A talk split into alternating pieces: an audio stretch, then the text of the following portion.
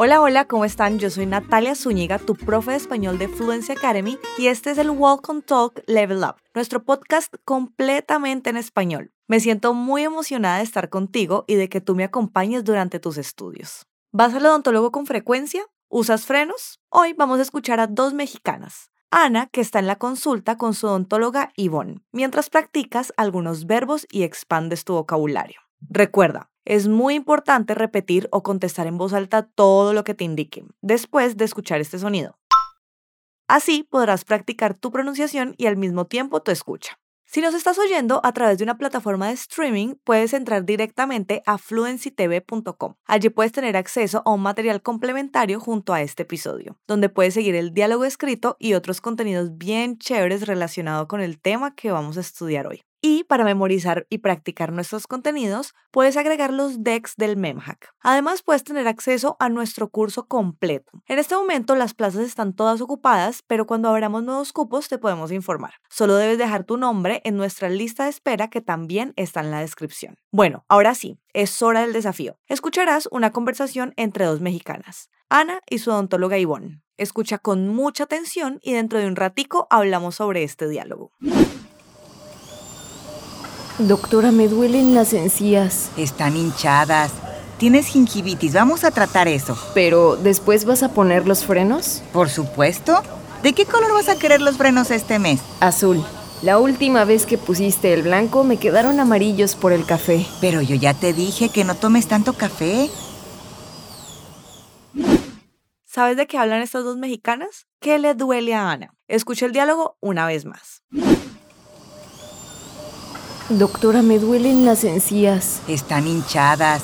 Tienes gingivitis, vamos a tratar eso. Pero, ¿después vas a poner los frenos? Por supuesto.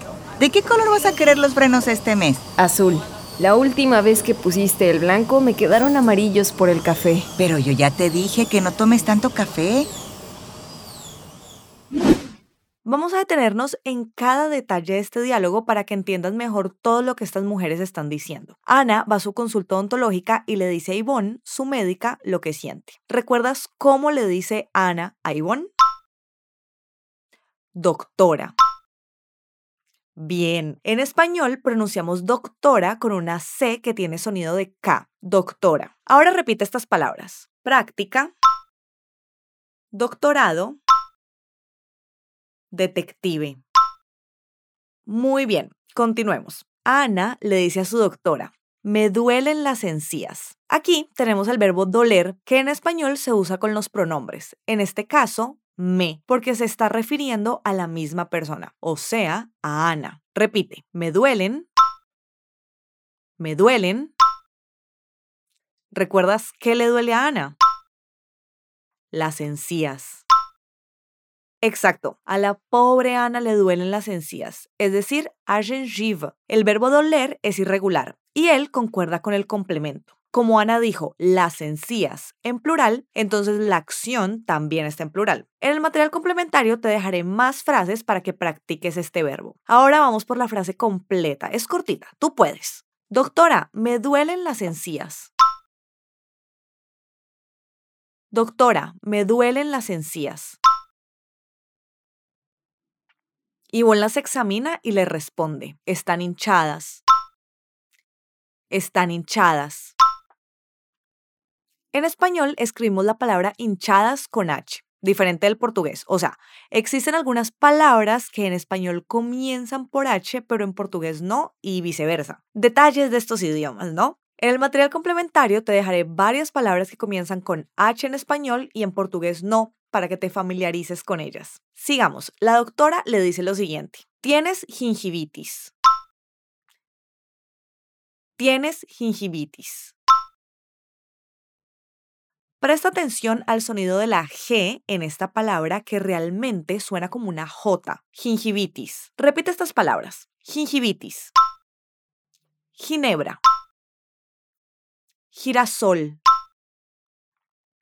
Excelente. Y, como buena doctora, Yvonne la calma diciéndole, repite, vamos a tratar eso. Vamos a tratar eso. Aquí tenemos el verbo ir y la partícula a. Esa acción, vamos, siempre va acompañada de la a. Vamos a ver algunas frases. Repite, vamos a comer, vamos al cine, vamos a bailar. Ahora vamos a repetir la frase completa. Ánimo, están hinchadas, tienes gingivitis, vamos a tratar eso.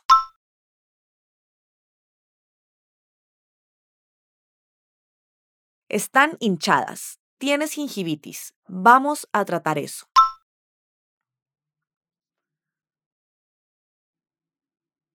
Uf, no quisiera ser Ana ni por un segundo. ¿Y tú? ¿Ya has sufrido de gingivitis? Yo por suerte no.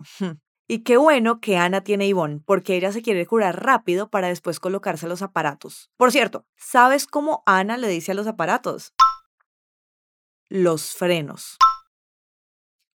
Muy bien, ella dice frenos, pero existen otras palabras. Vamos a practicar algunas de ellas. Repite, los frenillos, los aparatos,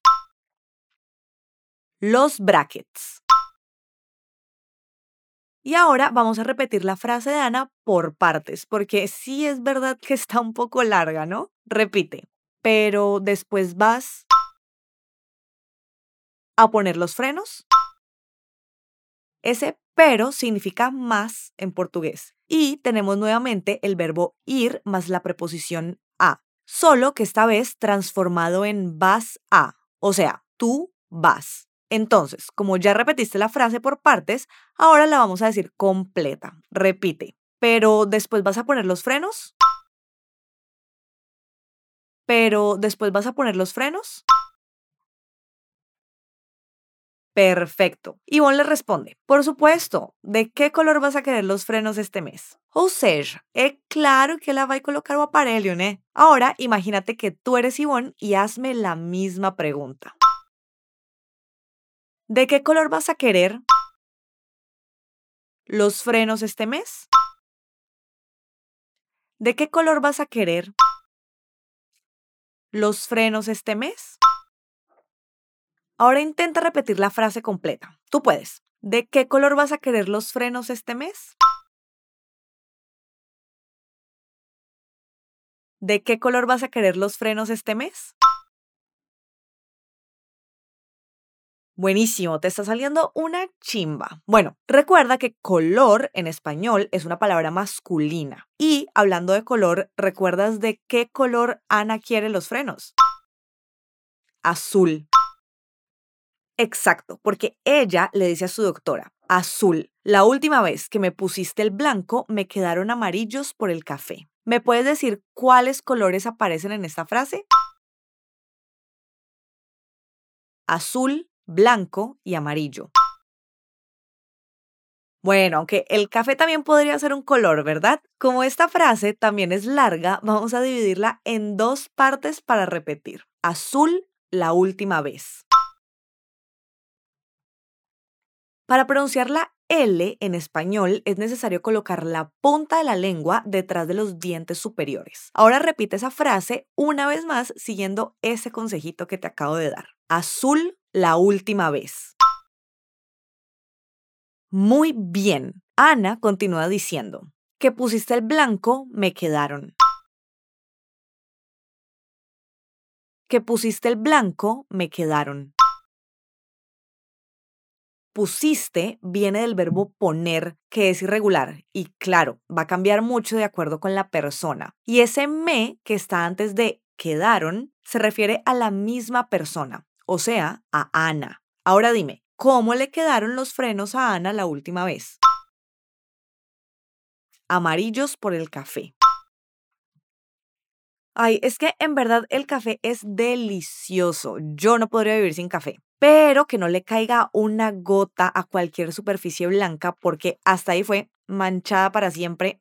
bueno, de pronto estoy exagerando un poquito. Sí, hay formas de sacar manchas de café, claro, pero Ivonne es un poco radical y le dice, repite, pero yo ya te dije. Pero yo ya te dije. Uf, eso me recordó a mi mamá. ¿Tus papás también te repetían esa frase? Mas eu ya te disse. ¡Qué miedo! Pero Yvonne lo dice más en un tono de consejo que de regaño. Imaginemos de nuevo que tú eres Yvonne y dime el resto de la frase. Que no tomes tanto café. Que no tomes tanto café. Yvonne trata a Ana por tú, por eso le dice no tomes, o sea, tú no tomes. Pero si tuviéramos que usar el usted, el tratamiento formal de respeto, ¿cómo quedaría esa frase? No tome tanto café. Muy bien. En ese caso le quitamos la S que no es del plural. Ojo aquí. El verbo tomar también tiene el sentido de agarrar algo, de pegar mesmo. En el material complementario te dejaré varias frases con este verbo y esos dos usos.